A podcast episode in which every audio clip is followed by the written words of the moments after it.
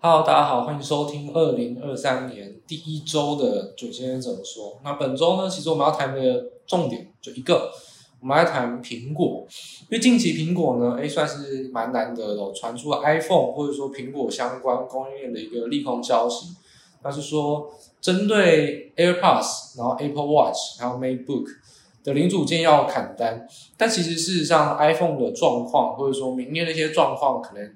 也在现在这个情间点哦，就要必须先去预估，或者说要先去做一个预判。所以，我们本次呢，就来针对苹果这家公司啊，好好的来探讨一下，不管是苹果本身，或者说哎中国啊、台湾一些苹果供应链的公司，到底他们在目前这个阶段上，到底它会是一个我们投资的角度会怎么样来看待？那还有后续到底还会不会有更多潜在利空发生呢？那详细的内容呢，我们就在正式的节目呢，再慢慢跟大家来做分析。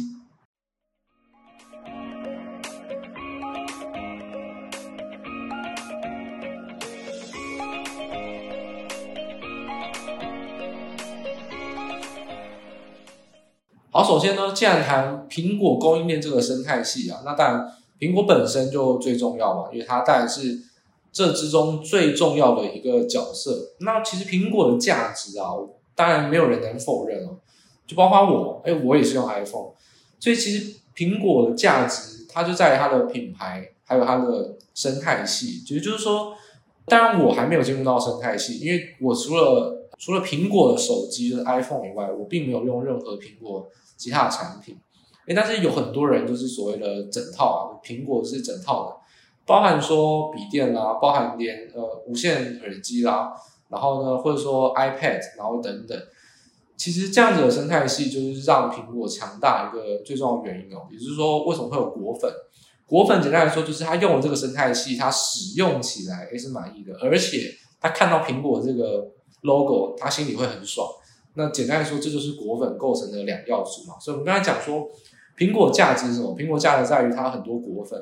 那果粉来自于什么？来自于看到品牌、看到 logo 会爽，还有看到它使用起来这个生态是它离不开。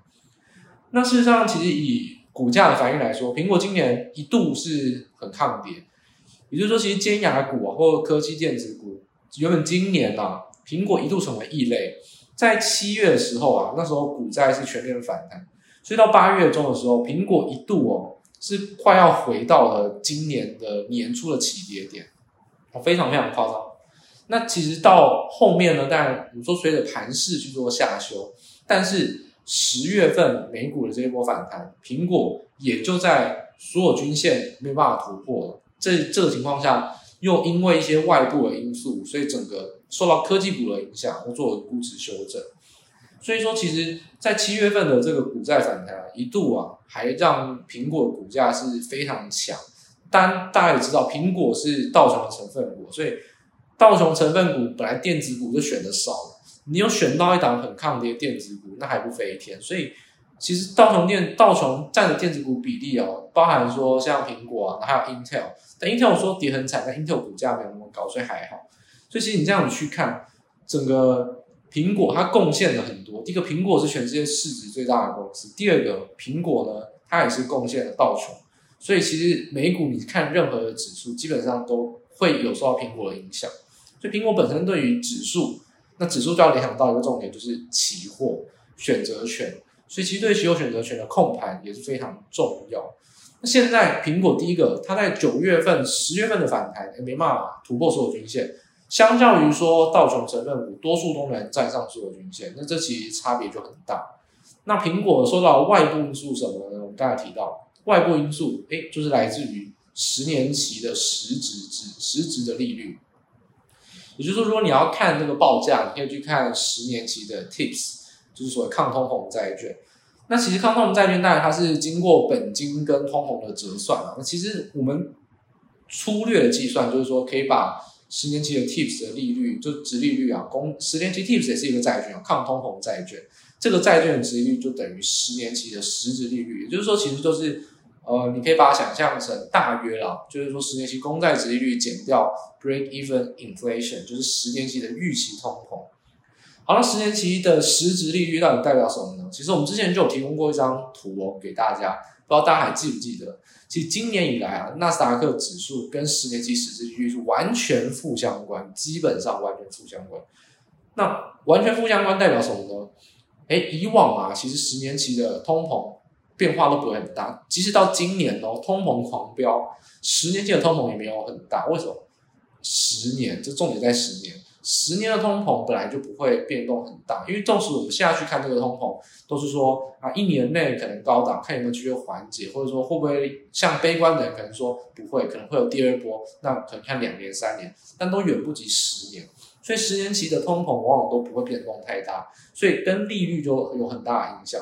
十年期的利率飙升，那让十年期的实质利率不但是多年以来第一次翻正，那也让。实质利率啊，不但说，哎，三月创高，七月呢，好不容易回跌，马上再创高，而且目前还是维持在相对的高档。那其实实质利率才是我们所说的负利率。很多人说，哎，负利率不是美国啊，也不是台湾，但实质利率是不是负的呢？大家要好好想清楚。如果当今天一个国家公债殖利率比它通膨还低，那它就是基本上你要把，那你要把年限对得起来，就是十年期对十年期。那这个国家就是实质的负利率，实质负利率简单来说就是四个字：贫富差距。穷者会很穷，富者会很富，大企业会很大。所以基本上对苹果这个市值最大的公司，当然它估值有多高？以目前来说，它估值大概二十倍，但这已经是破底了。这已经是在苹果破底的情况下二十倍。如果回过头到八月多，苹果一度是今年快要没有跌，就是非常强势的高档。它的本益比是将近来到了二十七八倍，所以你说本益比要不要修正呢？因人而异。本益比不修正，那你要有你的理由。基本上外部理由，也就是说实质利率已经没有再让你有摸鱼，没有让你有逃过的一个空间了。那你实际上本身的获利也并不说像医疗保健业很强，苹果电子产业各个开始修正了，所有的硬体除了 iPhone 以外都修正。那 iPhone 一公布，以为会是救世主，结果 S 四卖的不好，只有 Pro 卖的好，结果后来还有富士康的影响，所以基本上是一个一个都爆出不好的消息，你没有再具有很强劲的成长性，当然反而对你的估值也会下降。所以现在来去看外部因素，就是说这个十年期的 TIPS 没有去走低，基本上不用对科技股的估值有任何的，就是说给它估值回升的空间，不用。那如果它获利还要下修，还要负担着杀获利的空间，那其实也不是只有苹果。我们岔出来去讲，你说到底生技医疗股有没有空间下修？简单来说，估值都很高。那一旦他们成长性如果也开始趋缓，照样会下修。所以其实补跌补跌，这其实我们就是一直在讲。二零二二年从三月四月份开始就在进行一件事，就是补跌。你一直说啊，通膨是暂时的，结果通膨就不是暂时的。反正你讲什么，什么就打脸什么，所以不要再帮就是乐观的消息找理由，多看看实际上发生什么事情，去承认有没有悲观比较重要。所以补跌这件事情还是会发生，生技医疗股会不会补跌？包含台湾生技股也是涨很凶，营收十二月都开很漂亮。然后呢，长期有没有展望？那一月份呢？有没有有一些是单纯是授权金，是不是单月或一两个月的贡献？其实中长期如果没办法支撑这样子的成长，获利该下修也会让反映在股价上面。当然，台湾有融资融券，就台湾有自己的一套内资的标股，但是标股终究不会涨到无法无天，终究是看你资金有多多，看你题材有多大。你题材也炒得差不多了，就看你资金剩多少。其实很多的生技医疗股。也差不多是强弩之末，因为也都炒的差不多了，也很多最近也都没办法再创高，所以这种补跌的现象呢，还是会发生在很多高估值的个股。那反正低本一比的股票啊，就是一滩死水，反正就是一句话，我就烂，那我就烂也跌不下去。那如果真的转好，搞不好就有上涨空间。但我就烂也不保证它还没有到谷底哦。如果它的营运还没有到谷底，那当它还有下去的空间，因为杀估值杀完了，还有杀获利。所以这样子就从苹果去衍生到，你去看生技医疗股的美股，包含台湾的生技股，包含到台湾的低本益比的股票，你要怎么去判断说股价切入的一个理由？短线上基本你不用再去管基本面，短线上就是筹码题材尤其是台股。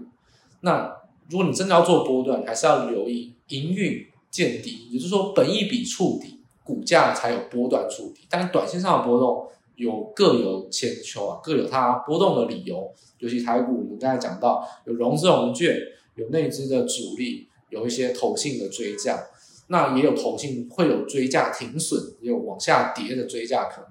所以简单来说，短线上的理由很多。但是如果你真的要做一个波段啊，可能持股一个月。两个月的投资，低本益比，而且是本益比要触底，可能还会是要比较重要的关键。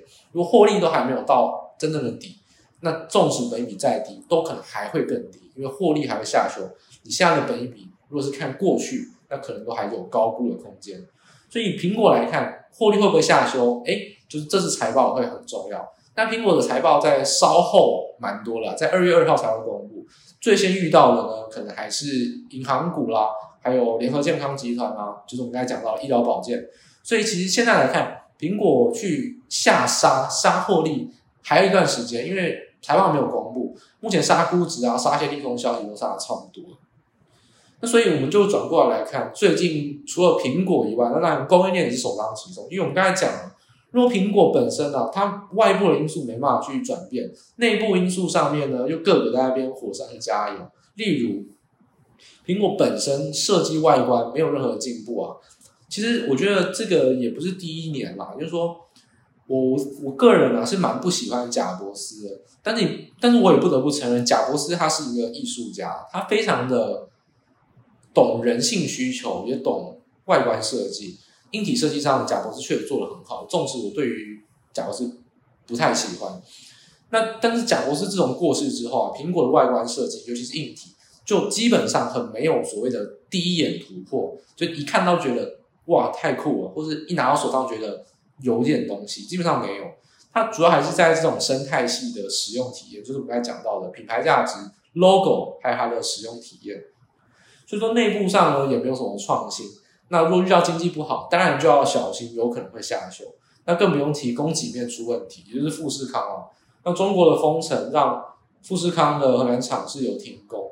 那虽然现在已经恢复到九成了，但是该反应还是有反应，因为呃复活节到圣诞节这个假期啊，就是十一月底到十二月中，基本上是假期之间的一个消费旺季。那你刚刚好在停工啊，所以基本上完全错开。那晚了我们就不要了，有可能。所以基本上苹果在十二月的营收，我说或者你合并到第四季整个营收，也都确实会有影响。那供应链首当其冲是什么呢？就是砍单。现在呢，中国的供应商啊，就业者已经是传出说，针对 Air AirPods Air，然后呢 Apple Watch、MacBook 这三个零组件砍单。那那这三个零组件为什么砍单呢？因为这个已经不是新品周期，这些都是上半年公主要去公布新品的。那现在呢，当然就会已经有累积好的库存，那也不是新产品嘛，所以当然也拉货的动能啊，也不会说有这么的急。所以现在去看砍单，当然是有它的理由。但我认为，现在这情况下，你更应该担心的是砍价。为什么呢？因为这个历史可以借鉴。苹果本身就不是一个非常好的客户，很多的公司啊，比如说现在真的还，现在很多公司都会说自己叫做 AI，自己叫做元宇宙，自己叫做呃伺服器等等。或电动车，对，这题材上最近很喜欢讲这四个。以前呢、啊，如果把时间搬到五年以前。很多公司很喜欢说：“哎，我是瓶盖股，或者我可能接到苹果订单，好像就是什么天大的好消息。”事实上，真的以法人投法人的投资来讲，成为苹果供应链，大概就只有你从不是苹果供应链到成为苹果供应链的那一个瞬间有蜜月行情。一旦你成为稳定的苹果供应链，你如果营收越拿越多，反而毛利会越来越低。这基本上大家可以去看我们官网中提供的图。立讯精密基本上，哎，苹果、和硕都慢慢的去削减苹果的订单，就是说要让营收占比去压低啊，不能受这么影响这么多。虽然这两家还是影响很大，那立讯呢，是不是就去抢了？立讯首先去抢了其他的一些 MacBook，然后呢，到 iPhone 十四也开始让立讯做。那 iPhone 十四 Pro 还有 Pro Max 还是富士康啊，就是鸿海来做。那这是因为富士康停工，立讯也。明年啊，基本上应该是会拿到，就是不再是让富士康独家。立讯越拿越多苹果的组装代工份额，那毛利呢越来越低。从以前大概二十趴，现在毛利大概剩十一趴。那如果你真的去把它那个 OEM 的部门单独拆解出来啊，搞不好基本上就是毛三到四，就是或五到六了。就是说毛利率大概就是跟台湾的 OEM 厂差不多。所以立讯你越做越多的组装代工，还是跟苹果有关。基本上只保证了营收变多，但是毛利也会越来越低。也就是说，苹果这个厂商非常贱，贱在什么地方呢？如果你提供的服务或商品不是独家，也没有技术，就是有替代性的话，那基本上它就会惯性的去打压你的价格。也就是说，它会把你的利率、毛利率越压越低。简单来说，就是只让你赚该赚的钱，它不会让你亏，也不会让你赚太多。如果你有压价的空间，它肯定会压。如果你这个技术还好，它一定会扶持第二供应链。就除非你真的拿不到了。例如说，你像手机的面板，开始想要培养京东方，但是还是有问题，所以这就让三星还有空间，或者让 LG 还有空间。所以说，要么你技术真的要够厉害去独占，那不然的话，苹果想办法都培养第二供应链，然后培养第二供应链成功之后呢，就是砍价。尤其现在苹果自己本业逆风哦，如果它 Q 四财报开出来不好。明年第二月、三月，我觉得啊，非常有可能就会去砍价格。现在都还是在供应链的砍单，明年我觉得会砍价。我就说，很多苹果供应链，如果是纯度很高的苹果供应链公司，很多呢都会有毛利率下修的问题。因为苹果本来就是让你赚该赚的钱，只要你不是亏损，你没有到活不下去，那合作关系持续下去，它短期内让你去砍价是很有可能的。所以我觉得相关的供应链啊，纯度越高，反而越要担心。苹果供应链一直以来都不是一个很好的标签，就我看来。所以现在你跟苹果扯得越多，反而股价你都要越小心。那以沪深港就是中国的股市而言，那几档例子，那大家可以去看我们官网中整理好的表格，我帮大家整理好。在一月三号的晚上，那一月四号的早上，就是我们刚才所讲的这个苹果传出供应链要。就是砍单，那我这边就帮大家挑出七档苹果供应链，中国算我认为是高纯度的。那第一个立讯精密不用讲，当天跌停板，哦隔天一月四号跌停板，而且这个很重要的原因在哪边呢？一月四号不管是港股还是沪深股市都是大涨，哦，指数大涨，个股大跌，那这就更不用讲这个利空新闻的反应性。所以立讯精密当天是跌停板。立讯精密集团的高伟电子在港股挂牌也是跌四趴，那呃大力光、玉晶光，大家想到什么？顺宇光当天在港股跌十点一个百分点。那还有我们说鸿海集团就是苹果概念股嘛，就是苹果的占比很高。有一家公司啊，大家应该知道，就是臻鼎 KY，鹏鼎，鹏鼎就是臻鼎它相关的持有的公司，鹏鼎控股在。呃，深圳股市挂牌当天跌五点六个百分点。那港股挂牌像是环旭电子，呃，应该说沪深港跟港股有可能同步挂牌。那我们这就直接以沪深港挂沪深股市挂牌为主。环旭电子也是当天跌了六趴。那歌尔声学跟蓝思科技这两天老牌的工业了，那当天就跌比较少，大概跌一到两趴。那其实我们后面表格也有整理说，二零二二年的股价变化，其实你会发现说，老牌的供应链二零二二年都跌很多，因为基本上二零二二年啊，去砍电子股是一个元素，砍中国的相关个股也是一个元素。第三个就是说，我们刚才讲到的，当经济逆风，苹果一定不会给供应链好看，它一定会压你的价格，保它的毛利率跟成本。所以说，基本上二零二二年的股价，你可以看到。我们说老老面孔啦，你可以把它叫御三家，立讯精密、歌尔声学跟蓝思科技，在二零二二年都跌了超过三十五个百分点。尤其像歌尔声学，就做声学元件的，是跌了六十九个百分点。在二零二二年，就越老牌，二零二二年跌越多。只不过因为二零二二年跌多了，所以反而在当天啊，就是说以礼拜三、礼拜四、礼拜五三天的股价反应，哎，反而说不定跌的没有这么多。那这其实就是一种跌深啊，就有点跌不太下去，先行修正。所以其实说高纯度的苹果供应链都要非常小心。那当然，除了沪深港股是大家可能觉陌生啊。那我觉得也是给大家一个建议，就是说，其实，嗯，电子制造业其实台湾很多竞争对手就在中国，其实去看沪深港股市挂牌的一些公司，也是一个学习的一个机会啊。很多时候你去观察这些个股，不失为一个呃很好的一个盘中观察的指标，就是更及时的资讯。那我这边还是提供给大家说，台股啊，我认为纯度最高，也就是说营收占比比较高。有些公司当然呃，例如说很大家，但是它的营收占比，但其实并不是说非常多哦。简单来说，我们要怎么举例呢？我们说大立光哈或玉晶光这些公司，当然它的营收占比，手苹果手机啊占比当然是高，但它其实还是有说到其他的手机或其他的一些进口的模组商品。就是说，以占比而言嘛，我这边取最高的两家跟呃背光板有关的六一七六的瑞仪跟六四五六的 GIS，这都是存股族爱存的，很稳定。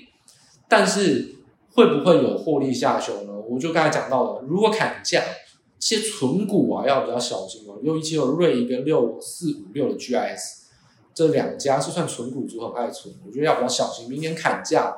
获利会下修，遇到股息可能会有缩水的可能。两家 PCB，华通跟臻鼎，那我们刚才提到鹏鼎，那你就提到臻鼎，鸿海也是相关，还有华通这两家 PCB 也是纯度比较高的，要小心。再来是鸿海跟和硕，那 OEM 厂啊，其实多少都有碰到苹果的单。你说像广达有没有做 MacBook？当然有，但是我说占比啊，其实占比高的，我认为还是鸿海跟和硕为主。也就是说，有做手机，也有做电脑，那当然，尤其是有做到手机组装代工的，营收占比一定会高。所以鸿海跟和硕这两支要比较小心。你说其他的 OEM 厂，像是广达啦，或是呃伟创啦，其实相对来说很多都苹果单都压到很低了，所以我反而影响都不太大。因为这些公司从原本专长就是它的专长是做 PC，然后再到 NB。然后现在但相关的同一个架构嘛，就是主机伺服器，所以其实没有做到手机的代工厂，其实相对来说影响都还算可控啊，没有很大。所以我觉得台股啊，六家公司，我基本上我觉得是要非常非常小心，明年可能获利会有下修，因为会砍毛利，被砍价，就是瑞仪、GIS、华通、臻鼎、红海跟和硕，当然还有更多家公司也多多少少会受影响。但我这边就是说程度上的差别，我这边就举我认为占比最高、影响最大，其他家占比没有这么高，那当然影响就没有这么大。但会不会有影响？当然还是会有，所以大家还是要自己斟酌去考虑说，你如果持有的个股有没有苹果的供应链，尤其是它是做零组件，它技术不是独占，那都要非常非常小心哦。这个情况下都是很有可能会被砍价，明年啊营收可能就已经不会太好。一二季可能还会出现毛利衰退，这就是要非常小心的地方。所以，除了刚才那两个股，大家还是可以审视一下，说自己持股是不是所谓的苹果概念股或苹果供应链。再次的强调，苹果供应链这个标签并不是一个华丽的黄金标签。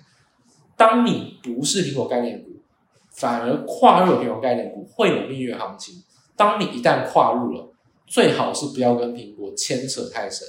就是有这个客户有就好，但是其他最好是发展其他的客户。苹果真的不是一个很好的客户，以供应链来讲，它就会是一个令人又爱又恨。拿得到订单，营收增加，但是赚的钱好像都是一样，这就是会陷入一个停滞成长的悲歌。如果你真的太依赖苹果，往往会陷入这个现象。所以我觉得有些供应链的个股啊，大家在现在这个阶段也可以去审视，而且很多搞不好是存股。